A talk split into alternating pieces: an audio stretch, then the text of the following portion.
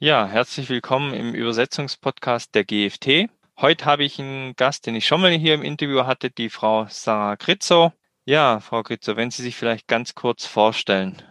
Hallo in die Runde und vielen Dank für die erneute Einladung. Ich freue mich hier zu sein noch einmal, um ein bisschen mein Wissen und Erfahrungen zu teilen. Mein Name ist Sarah Grizzo, ich komme ursprünglich aus Italien. Ich bin Übersetzerin, Posteditorin und auch, ich biete auch Vorbildungen an im Bereich äh, maschinelle Übersetzung Post-Editing. Ich bin ja in, in München ansässig. Ich, ich, übersetze aus dem Deutschen und Englischen ins Italienische. Ich habe so zwei Schienen. Eine ist so IT und Technik und das andere ist Marketing und Mode und Bekleidung. Genau, seit ein paar Jahren ist jetzt die MÜ in allem Munde und so. Ich habe viel Erfahrung in dem Bereich, mache Postediting seit über zehn Jahren. Deswegen sind die Schulungen jetzt sehr gefragt und ich freue mich einfach unterwegs zu sein, sowohl unter Kolleginnen und Kollegen als auch in Unternehmen. Genau, das sind so meine Standbeine. Ja, genau. Und um das Thema Post-Editing geht es ja heute. Welche Chancen bietet denn die Weiterbildung für Übersetzer, Lektoren, Reviewer? Also grundsätzlich sollten wir uns, denke ständig weiterbilden und schauen, was sind die Trends in unserer Branche, wo kann man sich noch verbessern. Jetzt gezielt fürs Post-Editing. Ich finde so jetzt mal zunächst einmal sehr wichtig, auf dem Laufenden zu bleiben.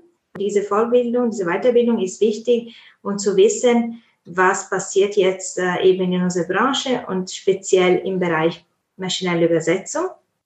Also damit wir alle sozusagen mitreden können, ja, und wir wissen, was los ist und wie ändert sich eben unsere Branche und die Prozesse und die Leistungen. Dann ist diese Weiterbildung auch wichtig, um die wichtigsten Erkenntnisse zu lernen, die wichtigsten Fakten rund um äh, maschinelle Übersetzung von Sterling einzueignen. Dann kann man auch besser mit eben mit äh, Anfragen gehen.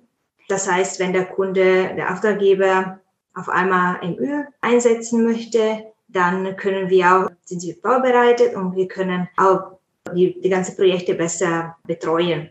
Genau. Dazu ist auch noch wichtig, diese Erkenntnisse zu haben, um bewusste und richtige Entscheidungen zu treffen. Wir natürlich wissen, worum es geht, dann können wir auch schätzen, lohnt sich jetzt zum Beispiel an diesem Projekt mitzuwirken oder vielleicht können wir auch unseren Auftraggeber vielleicht eine andere Dienstleistung anbieten. Vielleicht kann man zusammen so mitreden und entscheiden, was eben der bessere Weg ist für einen bestimmten Inhalt zum Beispiel. Manche Kunden, ich hatte auch schon die Erfahrung, die Kunden waren begeistert. Natürlich, NMÜ ist, hört sich sehr gut an. Die Qualität steigt, das haben wir alle gesehen, aber ist nicht immer die beste Lösung. Und ich hatte auch die Erfahrung gemacht, dass der Kunde das unbedingt wollte. Dann haben wir uns das nochmal angeschaut und dann musste man die spezifizieren. Also für bestimmte technische Inhalte war es schon eine sehr große Hilfe, aber für Marketingtexte eher nicht. Dann, dann waren wir dann am Ende alle glücklich, weil ich möchte auch kein Postiding für Marketingtexte machen.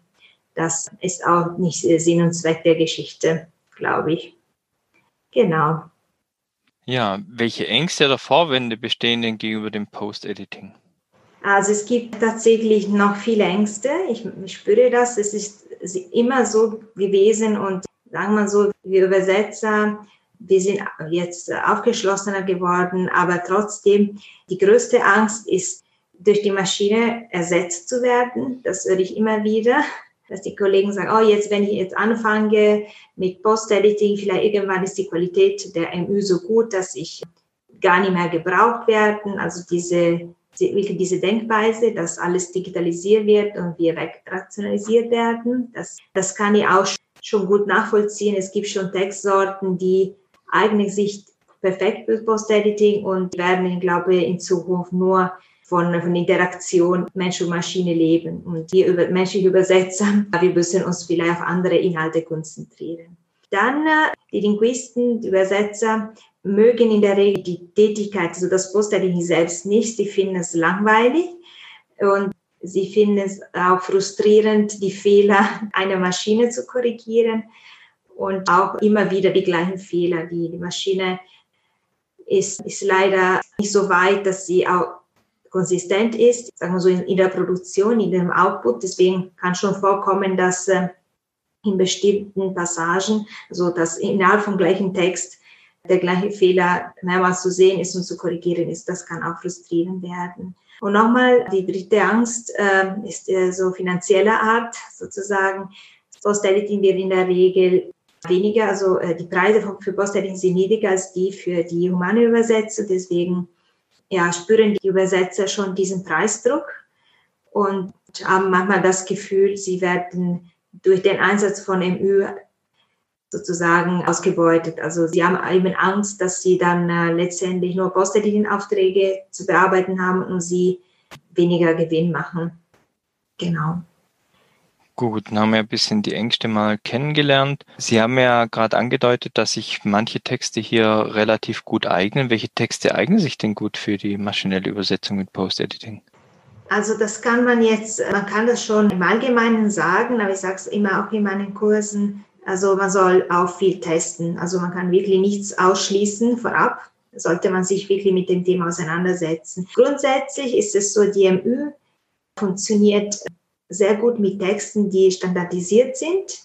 Also sind meistens technische Texte, also Handbücher, Anweisungen, also Texte, die von der Syntax her, von der Struktur her also relativ einfach aufgebaut sind.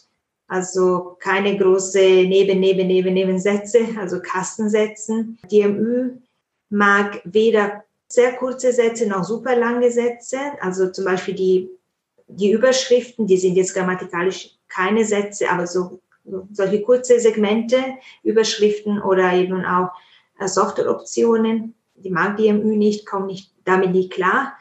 Und das Gleiche gilt eben für zu lange Sätze, wo auch wir Menschen vielleicht zwei, drei, viermal nochmal lesen müssen, um zu verstehen, wie hängt das alles zusammen. Ja, die Zugänge gehen dann in der Bearbeitung dann verloren und da ist der Output manchmal unbrauchbar.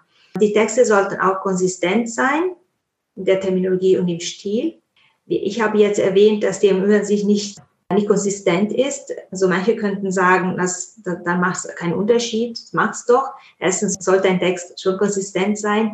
Und das hilft uns, uns auch bei der Qualitätssicherung, weil ja, unsere Kunden erwarten, dass der Text natürlich auch terminologisch zum Beispiel äh, konsistent ist. Und wenn wir natürlich schon äh, keine Konsistenz im Auslandstext haben, wird es schwierig, äh, das Endprodukt äh, richtig konsistent zu haben. Ja, deswegen sollte der Text auch wirklich sorgfältig geschrieben sein. Und dann auch sollte auch keine Rechtschreibfehler enthalten, keine Grammatikfehler, also alles, was eben die Maschine durcheinander bringen kann. Und was auch noch sehr gut ist, und das ist eher eine formelle Sache, sollte auch sehr gut formatiert sein im Sinne keine Umbrüche. Die Umbrüche sind, sind wie ein Punkt für die. Das passiert auch, wenn man zum Beispiel aus, äh, aus InDesign konvertiert, dann sind die Umbrüche noch drinnen. Da sollte man sie zum Beispiel beim Pre-Editing, also bevor man die, den Text mal schnell übersetzt, rausnehmen und dann leistet äh, die Maschine auch besser. Genau, also alles, was eben standardisiert ist, klar, verständlich, ohne Ambiguität, ohne Wortspiele und vor allem Texte, die nichts zwischen den Zeilen sagen sozusagen. Ja, es muss alles explizit sein. Und Texte, die eben auch, und da kommen wir zum Thema Marketing, keine, ich würde sagen, fast eine Neuschreibung erfordern. Ich denke zum Beispiel an äh, die ganzen SEO-optimierte Texte.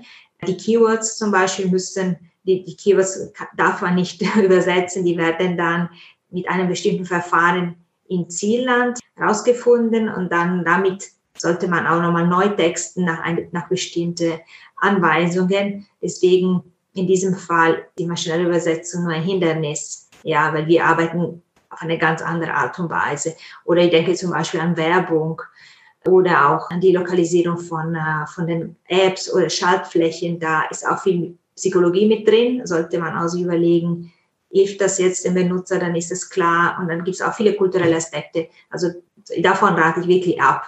Da kann man nur Zeit und Geld verlieren. Ja, vielen Dank. Jetzt gehen wir mal nochmal auf die Schulung zurück. Wie lange dauert denn so eine Schulung zum Post-Editor? Also eine Schulung an sich dauert nicht, nicht so lange. Also es ist jetzt keine, kein Studium, also es, hat, äh, es ist nicht wie beim Übersetzen. Also ich sage es auch immer, das, ist, das A und O ist die übersetzerische Kompetenz. Das heißt, um ein guter Post-Editor zu sein, sollte man zuerst mal ein guter Übersetzer sein. Und ich Jetzt ist es allmählich und weilig, ich beziehe ich auch beides, nur ein bisschen kürzer. Deswegen fällt dieser Teil mit der übersetzerische Kompetenz schon mal aus. Also darauf braucht man einfach. Und dann die Schulung dauert eben bei mir zum Beispiel ist ein Tag oder anderthalb Tage. Ich weiß, an den Unis gibt es auch Module, aber das sind auch einige Stunden im Semester. Das heißt, man beschäftigt sich nicht mit Post-Editing den ganzen Tag sechs Monate lang. Das ist der Prozess ist ein bisschen, der Prozess ein bisschen kürzer. Das ist so, dass man in diesen Schulungen und auch an den Unis man lernt eben die, die Grundkenntnisse, die Funktionsweise der NMÜ, was sind die Risiken, was sind die Chancen, eben Pre-Editing, was kann ich halt im Auslandstext machen, damit es besser wird, was sind die Schritte zur Qualitätsprüfung und so weiter. Und dann äh, geht es darum, einfach Praxis zu sammeln. Ja, also wirklich jeden Tag konsequent äh, ein bisschen Post-Editing zu machen. Warum ist es so? Weil ja, im Gegensatz zu zum Beispiel zu okay, Übersetzung, aber zur Revision, viele fragen mich, ist das nicht das Gleiche? Nein, es ist, beide sind äh, so Kontrollaktivitäten, Kontrollaufgaben, aber mein Post-Editing ist DMÜ ziemlich unberechenbar und inkonsistent. Das heißt, wir können jetzt nicht davon ausgehen, wenn wir jetzt diesen Text A mal schnell vorübersetzen, wir werden mit einem bestimmten Output zu tun haben. Nein, es kann wirklich variieren. Deswegen die Erfahrung einfach so viel wie möglich Output ausgesetzt zu werden, damit man lernt, was sind die Muster. Weil die Muster, die kommen immer wieder. Das sind nicht immer neue, Gott sei Dank. Aber man, äh, man ist dann gezwungen, bestimmte Fehlerarten zu erkennen und zu überlegen, was mache ich jetzt damit? Ist das jetzt eine allgemeine Korrektur? Mache ich das diesmal? Also, dass man lernt, bestimmte Strategien zu entwickeln und man muss sie auch ein bisschen verinnerlichen. Deswegen, ich habe auch gelesen, irgendwo, um ein Posteditor, guter Posteditor zu werden, braucht man einen Monat. Also ich glaube das nicht. Ich denke, das ist, wenn man regelmäßig übt und posteditiert, ist so ein halbes Jahr bis Jahr drin, dass man eben auch die Routine entwickelt und auch, es ist auch ein bisschen den Rhythmus findet. Weil das ist natürlich, muss man auch ein bisschen schneller vorankommen. Ja. Ja, und was wird denn bei so einer Schulung dann beigebracht? Ja, also in so einer Schulung gibt es äh, meistens einen, einen, theoretischen Teil, die Geschichte der maschinellen Übersetzung, was gibt es für Ansätze, was gab es, also es gibt jetzt äh, der Stand der Technik ist neuronal, davor gab es noch regelbasiert, statistisch. Man kann sich die Unterschiede anschauen, dann man äh, konzentriert sich natürlich auf die neuronale MÜ, wie funktioniert sich, da ist es unterschiedlich, je nachdem, wie die Teilnehmer interessiert sind, so technikaffin sind, das kann, es geht schon ganz tief in Informatik, also es ist dann eine Geschmackssache. Aber so im Allgemeinen zu wissen, werden die, die Engines trainiert, genau, wie, welche Merkmale hat äh, der Output, was sind die Fehler. Also es gibt immer einen großen Teil so Fehlerkategorisierung. Und dann äh, geht man rüber sozusagen zum operativen Teil, was sind die Prozesse. Man fängt an mit der Evaluierung, ist der Inhalt gut für MÜ oder habe ich eine gute Engine für meinen Inhalt oder für mein Sprachpaar? Das ist auch wirklich sehr, sehr wichtig. Das ist oft, woran das die, die Geschichte dann scheitert, dass vielleicht die Inhalte eben nicht geeignet waren oder eben die Engine nicht noch nicht so weit war in einem bestimmten Sprachpaar. Dann ist der Output auch dementsprechend schlecht. Genau, also die Evaluierung, dann gibt es auch nochmal Pre-Editing, also das heißt alle Änderungen im Ausgangstext, dann wir beschäftigen uns mit dem Post-Editing, also wo gucke ich zuerst mal hin, was sind meine eigenen Prozesse, was kann ich machen, was kann ich automatisieren, gibt es so Fehler, die auch automatisch verbessern lassen, zum Beispiel Doppelleerzeichen gibt es auch oft, die kann man auch ganz rasch automatisch ersetzen, wann mache ich das, was ist mit der Terminologie, brauche ich noch andere Tools. Dann gibt es natürlich sehr wichtig die Qualitätssicherung, umso wichtiger beim Post-Editing. Genau, und dann äh, in den Schulungen, auch je nachdem, ob Interesse da ist, redet man über Preisgestaltung und natürlich Produktivität, also realistisch möglich mit Post-Editing, damit man auch einen Anhaltspunkt hat, zu sehen, wird man besser und lohnt sich dann letztendlich mal Post-Editing zu machen. Und wie können denn jetzt Übersetzer oder Lektoren durch Post-Editing ihr Einkommen sichern bzw. ihr Einkommen aufbauen? Also ich denke, das hören manche Kollegen nicht gerne, aber ich denke, früher oder später werden wir alle ein bisschen Post-Editing machen müssen.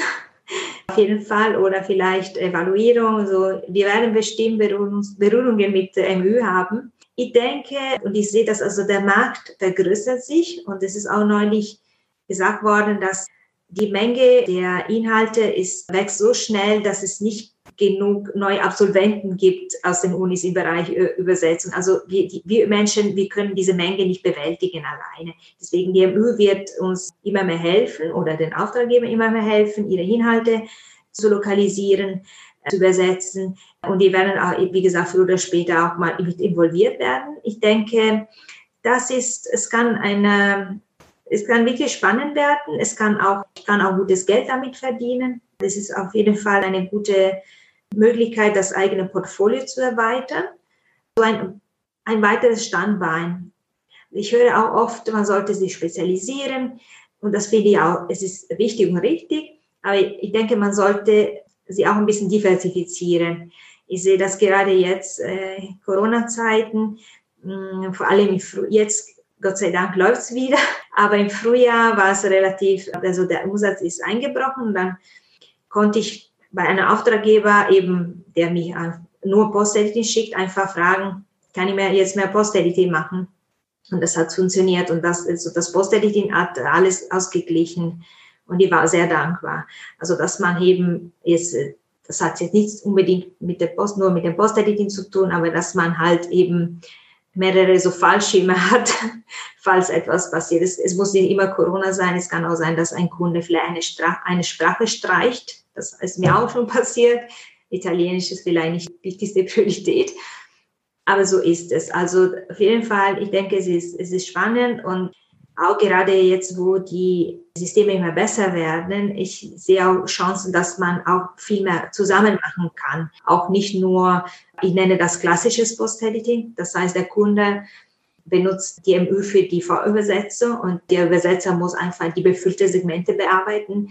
Aber dass man auch MÜ als Referenz nimmt und dass man dann Segment für Segment entscheidet, jetzt ist das jetzt eine Hilfe oder Hindernis, nehme ich oder ja oder nein. Also so zum Thema ähm, Produktivitätssteigerung. Also das könnte auch wirklich sein, so eine gute Karte sein für zum Beispiel Kunden, die also sehr dringende Aufträge haben.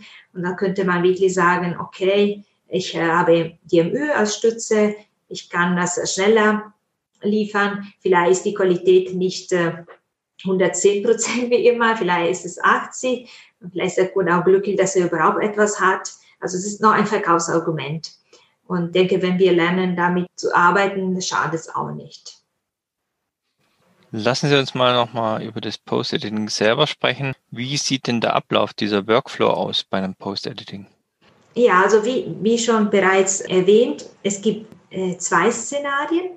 Also das eine ist der Fall, wo eben der Auftraggeber eine MÜ hat, oder ein Abo, so ein Plugin oder eben eine eigene Engine. Und die wird eben bei der Vorübersetzung mit berücksichtigt. Also alles, was äh, nicht in Translation Memory äh, zu finden ist, wird halt eben mit der Maschine vorübersetzt, im Gegensatz zu der normalen Übersetzung, wo die Segmente leer bleiben. Und da muss eben dann der Post-Editor sich diese Segmente anschauen und überprüfen, dass dann das Endprodukt bestimmte Qualitätsanforderungen erfüllt. Das ist auch das sollte vielleicht, hätte ich vielleicht so am Anfang sagen sollen.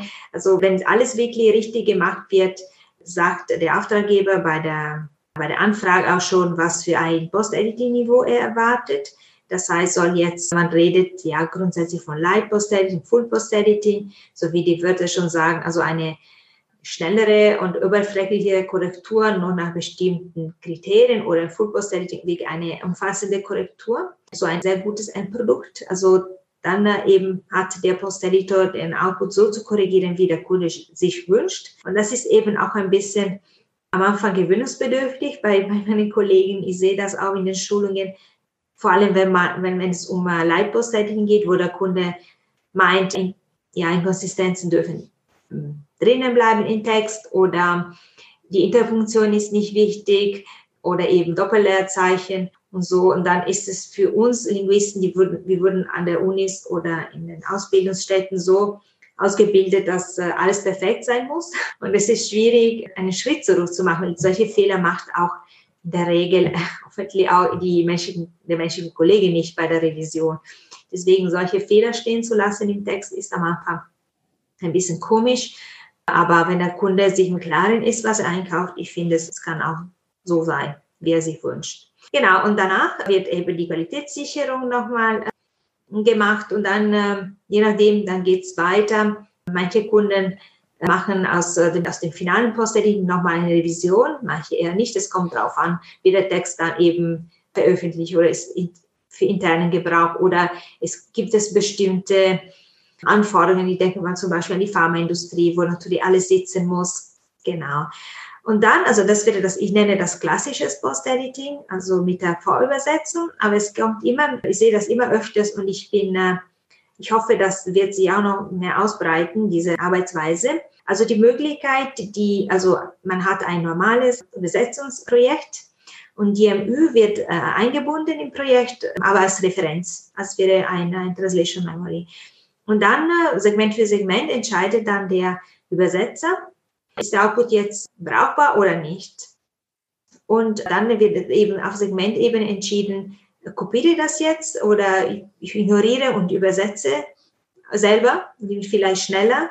Weil manchmal ist es leider so, dass die, das ist so ein, ein syntaktisches Problem, dass die, die Sätze nicht, nicht so natürlich aufgebaut sind. Also die Wörter, sagen wir so, die Ausdrücke, die Verben sitzen, aber der Satz ist vielleicht verkehrt aufgebaut und denke zum Beispiel ein Wenn-Satz plus Absatz. Wenn es verkehrt aufgebaut ist, das sieht man manchmal aus dem Englischen ins Deutsche, ist so eine ist ein solcher Eingriff im Text, so also den ganzen, den ganzen Satz umzukrempeln, ist natürlich sehr aufwendig. Ja, also man muss entweder etwas löschen und neu schreiben oder etwas löschen und woanders hinzufügen und dann vielleicht sagt man so, okay, gut, das wäre eigentlich ganz gut gewesen, aber es ist für mich nicht wirtschaftlich jetzt, dass ich zu viel Zeit mit Bier und Rausschneiden und so weiter verbringe. Genau. Und das äh, dann auch nochmal im Zusammenspiel, das sehen wir in vielen Catus, in MemoQ Studio vor allem, die interaktive Vorschläge. Das heißt, wenn ich eine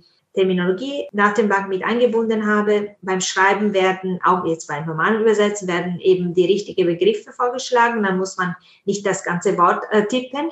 Das ist auch super für die, für mögliche Rechtschreibfehler. Das heißt, wenn ich tippe, dann bekomme ich so interaktiv die Vorschläge und bin trotzdem sehr schnell. Und nochmal das, das Beste, was man daraus machen kann, ist meiner Meinung nach nochmal auch DMÜ in diese Vorschlagfunktion mit aufzunehmen. Das macht momentan nur, nur Trado Studio. Das heißt, während man tippt, werden auch so kleine Teile aus, aus dem Vorschlag von der Maschine dann vorgeschlagen. Das heißt, in dem Fall kann ich anfangen zu tippen und bekomme vorgeschlagen nur die, so, nur einzige Teile und ich kann nur die übernehmen, die für mich sinnvoll sind. Das heißt, ich benutze, denke ich mal, die MÜ-Wege auf eine sinnvolle Art und Weise und das kommt sehr gut an bei uns Übersetzer. Wir behalten die Kontrolle über den Satzaufbau. Wir sagen immer, ich möchte so anfangen. Ich möchte die Dinge jetzt so sagen. Ich nehme alles mit, was mir hilft, aber ich bin trotzdem wirklich hier der, der Schöpfer, ja. Das ist ein sehr gutes Gefühl, auch für die Arbeitsbefriedigung natürlich. Genau, und dann in diesem Fall, dann folgen dann auch die weiteren Schritte mit der Qualitätssicherung und so weiter. Also das sieht so im Groben aus. Dann natürlich hat äh, jedes Unternehmen ein bisschen seine Prozesse oder der Kunde seine Wünsche oder wir Übersetzer auch manchmal unsere Wege. Ich sehe das auch bei mir. Ich bin auch Linkshänderin. Ich sage das immer. Ich denke manchmal ganz anders als die anderen und machen die komische Dinge für andere, die für mich aber Sinn machen. Das ist beim Post-Editing tatsächlich so. Es geht viel um Strategien und, um die Optimierung der eigenen Arbeitsweise. Genau. Deswegen, da kann vielleicht bei dem einen oder anderen ein bisschen anders aussehen. Aber im Groben sieht es so aus. Welches Risiko bietet denn das Post-Editing? Also Risiken, ja, gibt es eigentlich unterschiedliche und auf unterschiedliche Niveaus. Also ich glaube, das größte Risiko, und das erkennen äh, alle, die sich ein bisschen mit, mit dem Output aus neuronalen Engines beschäftigt haben. Also der Output ist natürlich viel besser als in der Vergangenheit, als die anderen Systeme es liest sich und es hört sich immer sehr gut an und das ist auch in ja, 99 Prozent der Fälle auch grammatikalisch korrekt. Es gibt keine Fehler und so. Aber oft sind, also entspricht der, entspricht der Output der Maschinenübersetzung nicht dem Ausgangstext. Das heißt, es gibt Übersetzungsfehler. Also die Maschine hat äh, etwas anderes äh, verstanden hat das äh, anders ausgedruckt. Also, also es gibt wirklich Fehler, die das, die Verständigung auch mal beeinträchtigen, also wirklich Übersetzungsfehler. Was auch noch passiert, ist, dass die MÜ etwas so bestimmte Infos, äh, so bestimmte so Bausteine rauslässt oder hinzufügt. Das passiert auch und auch manchmal kann man auch Gegenteile entdecken. Das ist ein bisschen seltener, aber gibt. Das heißt, das Risiko mit so einem, sagen wir so, verführerischem Output ist, dass man äh, vielleicht tatsächlich Fehler übersieht. Das ist ebenso der Fall, wenn eine Person, die nicht beide Sprachen sehr gut beherrscht, schaut sich eben den Output an und sagt, oh Mensch, das ist toll. Und dann kommt der Linguist und sagt, ja, aber passen Sie auf, hier ist das und das passiert. Der Text meinte aber was anderes. Und so, dann gibt es viele AA-Momente meistens in diesen Fällen, habe ich auch schon erlebt. Aber das ist das Risiko, wenn man dann natürlich mehrere Stunden am PC sitzt und jetzt sich nicht nur einen einzelnen Satz anschaut, dass man müde wird und dass man etwas übersieht. Also das ist auch eine, es gibt viel zu vergleichen. Man muss mit den Augen ständig von rechts nach links oder von oben nach unten, so je nachdem, wie die eigene Oberfläche so organisiert ist. Aber das ist sehr, sehr mühsam, macht einfach wirklich sehr müde. Ich finde, es fordert äh, noch mehr Konzentration als das freie Übersetzen. Deswegen ist das Risiko, dass man ja nach vielleicht ja vier, fünf Stunden man nichts mehr sieht weil das unser Gehirn ist so aufgebaut, dass man bestimmte Fehler ausblendet. Das sehen wir auch bei, wenn wir mal zum Beispiel Druckfahnen, Korrektur lesen und so einfach lesen, dass wir bestimmte Fehler dann nicht mehr sehen. Dann müssen wir auch vielleicht von, äh, vom Ende zum Anfang zurücklesen. Und ja, natürlich, wenn äh, dieser Text sich sehr gut anfühlt, das Risiko groß, dass eben etwas, etwas übersieht. Deswegen, also auch meine Empfehlung, das sage ich auch immer in meinen Schulungen, bitte posteritieren sich nicht mehr als vier Stunden am Tag, wenn es nicht sein muss und machen Sie auch reichlich Pausen, denn das ist eben sehr, sehr anstrengend. Was noch so für Risiken, also ich habe das gibt, ich habe schon die Konsistenz erwähnt, also die Maschinen sind noch jetzt heutzutage nicht, nicht konsistent. Sie lernen mit mit Unmengen von Daten, vielleicht auch von äh, nicht alle von dem gleichen Übersetzer übersetzt. Deswegen äh, haben sie so wirklich ein, so ein, großes Angebot an Lehrmaterial und wenn da eben die Übersetzer viele war, unterschiedlich waren, vielleicht sind die Texte aus unterschiedlichen Zeiten, dann hat sich vielleicht auch mal die Sprache ein bisschen geändert. Also dann müsste die Maschine, wenn sie übersetzen muss, also hat so viele Optionen, dass sie nicht vielleicht immer die gleiche nimmt. Deswegen es gibt also das Risiko ist, dass die Texte dann eben nicht einheitlich sind. Und jetzt das eine ist, ist die Terminologie. Ja klar, das ist ein Problem. Das ist den Entwickler auch bewusst, den Anbieter. Und einige bieten auch die Terminologie-Integration an. Das ist sehr hilfreich. Aber was den Stil angeht, gibt es momentan, so, soweit ich weiß, wie ich weiß, auch keine Anbieter, der einen stilistisch konsistenten Output äh, anbietet. Darüber hinaus müssen wir auch durch die Segmentierung im CAD-Tool werden die Sätze tatsächlich getrennt vorübersetzt. Das heißt, die Engine lebt so für den Moment, können wir so sagen, hat weder keine Vergangenheit noch seine, ihre Zukunft.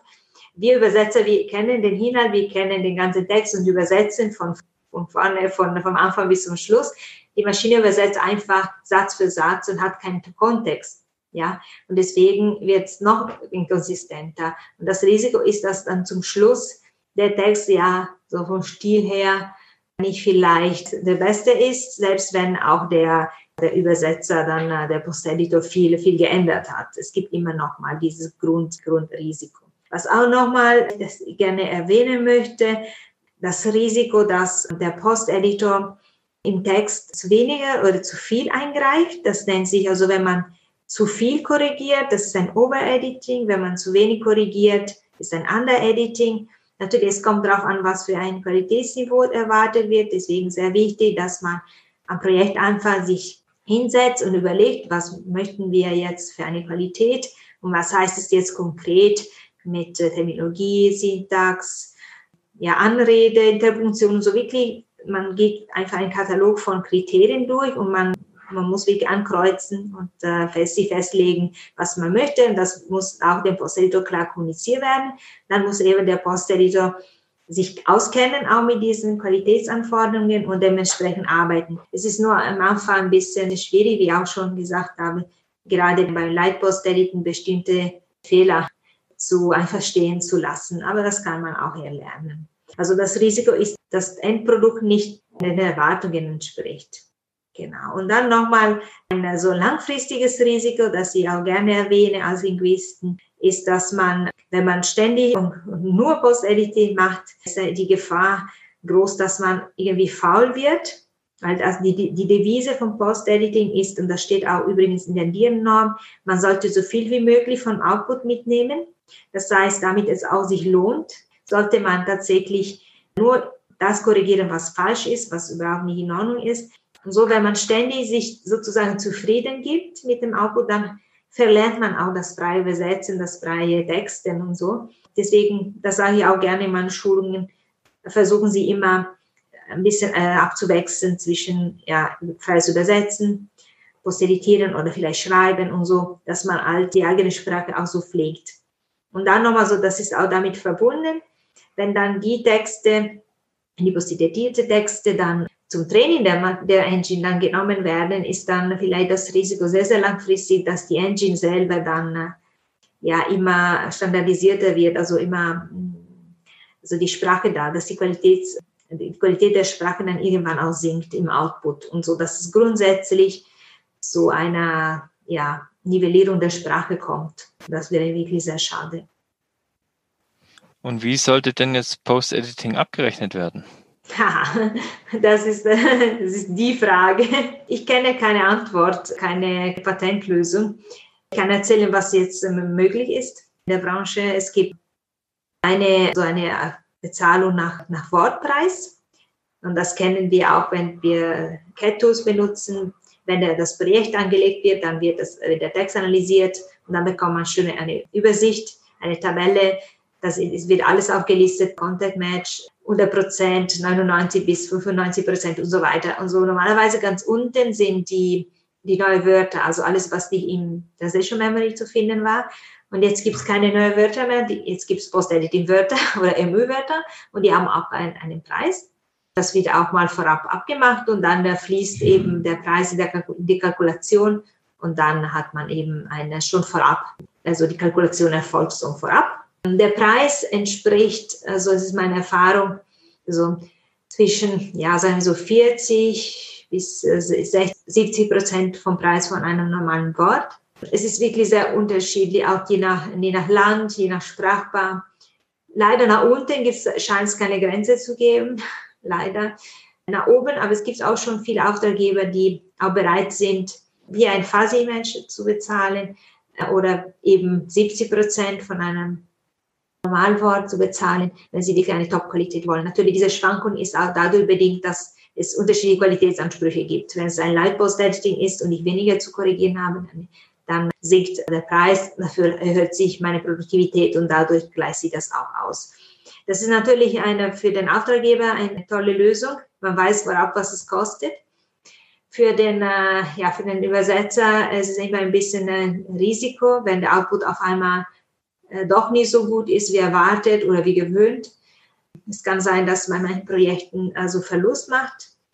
Was ich da empfehle, ist immer an den gleichen Projekten zu arbeiten, immer mit den gleichen Kunden. Dann weiß man schon, was man für einen Output bekommt und kann man auch besser kalkulieren. Und ansonsten werden, auch wenn es immer die, die gleichen Kunden sind und vielleicht ein neues Produkt und da kommt die MÜ nicht klar, kann man einfach den Dialog suchen und sagen einfach, diesmal war es wirklich wirklich anstrengend und äh, hat sie nicht, überhaupt nicht gut geklappt, dass man vielleicht einen Ausgleich bekommt. Das funktioniert auch. Genau. Und ähm, ansonsten gibt es noch die Bezahlung nach Stunden, also einen Stundenpreis. Und da gibt es zwei Möglichkeiten. Entweder der Auftraggeber fragt den Übersetzer, sich die, die Zeit zu notieren. Aber das muss natürlich, die Beziehung muss wirklich auf, auf Vertrauensbasis sein. Ansonsten gibt es schon Tools, die äh, diese, die Zeiterfassung anbieten. Und da hat man tatsächlich, man hat eine, eine Stoppuhr und wenn man fertig ist, kann man einen Bericht äh, erstellen, wie lange man für die Arbeit gebraucht hat. Und dann, wenn man den Stundensatz ausgehandelt hatte, dann wird es dann auch so gerechnet. Ja, das ist für uns Übersetzer, ich glaube, die fairste Methode, Also eventuelle so MÜ-Pannen gleichen sie, so werden dadurch ausgeglichen.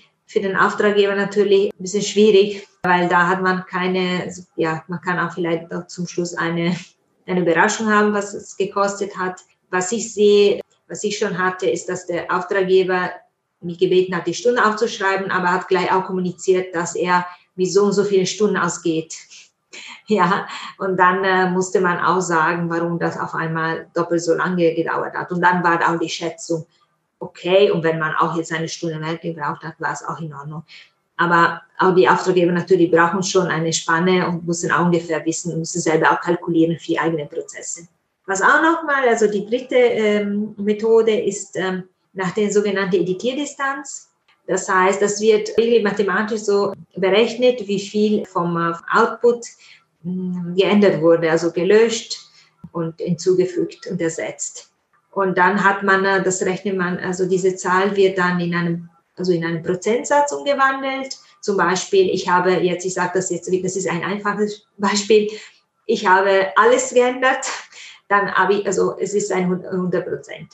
Dann habe ich die Hälfte basiert auf Anschläge übrigens. Habe ich die Hälfte, dann ist es 50 Prozent und hat man dann auch da einen Basispreis und dann äh, jeder, jeder Prozentsatz wird dann äh, auskalkuliert, wie viel man bekommt. Das Problem hier, der Einfall ist bei meinen Kollegen, und das, ich, ich teile das auch, ist, was ist, wenn, äh, wenn doch alles perfekt war. Ja, man sollte auch nicht jetzt einfach so Korrekturen einbauen und man damit bezahlt wird. Das ist eigentlich Sinn der Sache. Ich weiß von, also Vielen ist das Problem bewusst und haben dementsprechend so eine Mindest, so Mindestpreis also ausgemacht, zum Beispiel 25 Prozent. Also auch wenn der Segment, also der Output perfekt war, sie haben nichts geändert, sie gehen trotzdem 25 Prozent. Und damit wird sozusagen die Leserarbeit honoriert. Weil lesen muss man immer. Ich sage das auch immer in meinen Kursen. Sie können auch mit dem Preis nach unten gehen, weil wenn ein Leitpost-Editing ist, aber Sie müssen immer denken, Sie müssen immer lesen. Sie müssen Output und äh, Ausgangstext lesen und vergleichen. Und, und, das dauert, ja, also lesen dauert auch seine Zeit.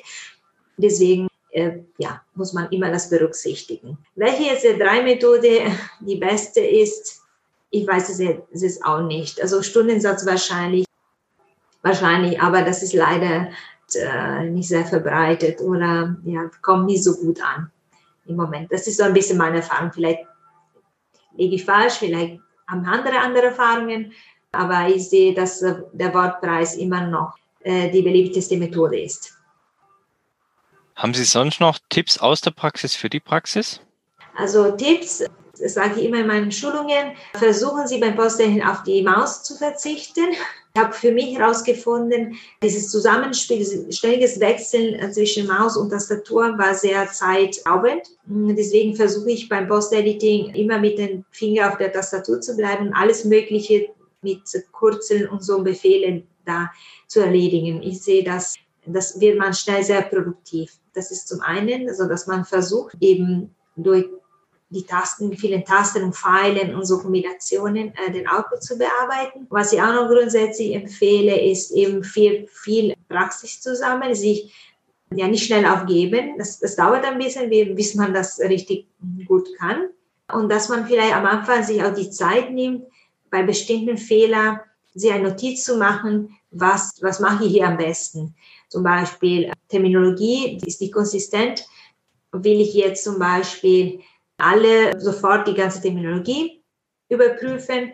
Will ich jetzt nur mit den Fehlern arbeiten? Man kann auch zum Beispiel sagen, ich merke, im Output wird der Name eines Produkts immer falsch geschrieben. Man kann auch äh, zum Beispiel sagen, ich fange damit an und korrigiere automatisch die Produktnamen oder ich lasse das zum Schluss. Also, dass man sich wirklich die Arbeitsschritte aufschreibt. Am Anfang ist es ein bisschen aufwendig äh, und man denkt, man ist langsam, aber mit der Zeit, dann hat man das man verinnerlicht und dann passiert das auch alles automatisch, was man wo macht.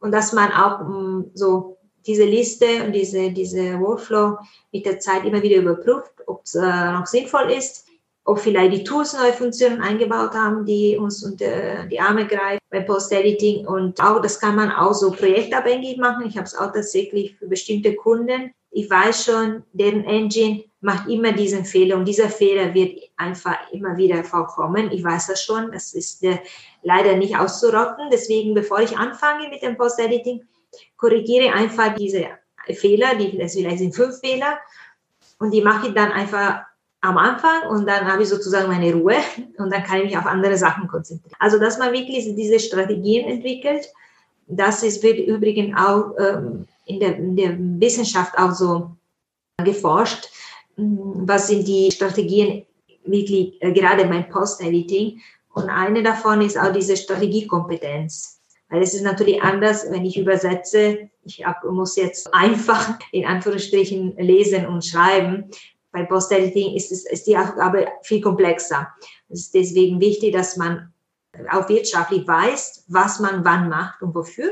Und dann wird man auch schneller viel produktiver. Ja, wenn man einen Fehler wirklich ein Segment in Segment 1 korrigiert und nochmal in Segment 10 und nochmal in Segment 25 vielleicht, hat man jetzt bei bis 25 hoffentlich nicht, aber wenn vielleicht eine Datei 20.000 äh, Wörter hat, vielleicht muss man das in mehreren Tagen bearbeiten, zwei, drei, und man vergessen, was hatte ich damals, also was war damals meine, mein Ansatz gewesen, ja. Deswegen sage ich vielleicht, könnte man die alle am Anfang korrigieren, auch wenn man noch nicht, eigentlich noch nicht zum Schluss der Datei gewesen ist mit dem Lesen, aber dann hat man das zumindest so konsistent verbessert. Also das ist eben sind die ganzen Überlegungen, die beim Post-Editing passieren. Also ich bitte empfehle ich einfach, sich mit diesen Überlegungen zu beschäftigen und man wird schnell feststellen, dass man auch besser wird. Dann hatten Sie im Vorgespräch noch die Sprechstunde angesprochen, die Sie ja anbieten. Können Sie dazu noch kurz was sagen? Ja, genau. Die Sprechstunde ist also die Post-Editing-Sprechstunde als die offiziell. Das ist auch eine, eine witzige Geschichte. Ich wurde letztes Jahr auf einer Konferenz äh, so als Post-Editing-Ärztin angesprochen. Ich fand das witzig. Ich hoffe wirklich, dass niemand krank wird durch das Post-Editing. Und so habe ich mir gedacht, ich möchte so jetzt auch ja, Corona-bedingt etwas weitermachen, wenn ich nicht raus darf. Dann habe ich, äh, ich mache so ein, vielleicht ein Online-Treff einmal im Monat und dann brauche ich einen Namen dafür, deswegen die Post-Editing-Sprechstunde. Es ist eben eine Stunde im Monat über Zoom gebe immer in Link den, äh, den Link bekannt. Das ist kostenlos. Jeder darf mitmachen. Und das sind so wir über unterschiedliche Themen rund ums Post-Editing. Das ist grundsätzlich alles, was ich, wo ich nicht dazu komme, das in meinen Kursen zu erzählen. Das sind so Neuigkeiten aus der Branche oder Tools, die ich teste, meine Erfahrungen. Oder ich habe Gäste bei mir, die uns etwas erzählen. Zum Beispiel neulich hatte ich Herr Erbig aus äh, dem Deutschen Forschungs Zentrum für Künstliche Intelligenz, genau aus Saarbrücken. Er hat uns eine neue Arbeitsumgebung fürs Post-Editing vorgestellt. Das war auch super spannend, sehr interaktiv. So ist es in eben die Themen. Und ja, wenn Sie Lust haben, dann sind Sie willkommen. Ja, vielen Dank, Frau Grützow. Dann sind wir auch am Ende des Podcasts angekommen und ich bedanke mich für die Teilnahme. Ja, vielen Dank fürs Zuhören. Ja, bis danke. Bald. Ja, bis zum nächsten Mal. Tschüss, Frau Grützow.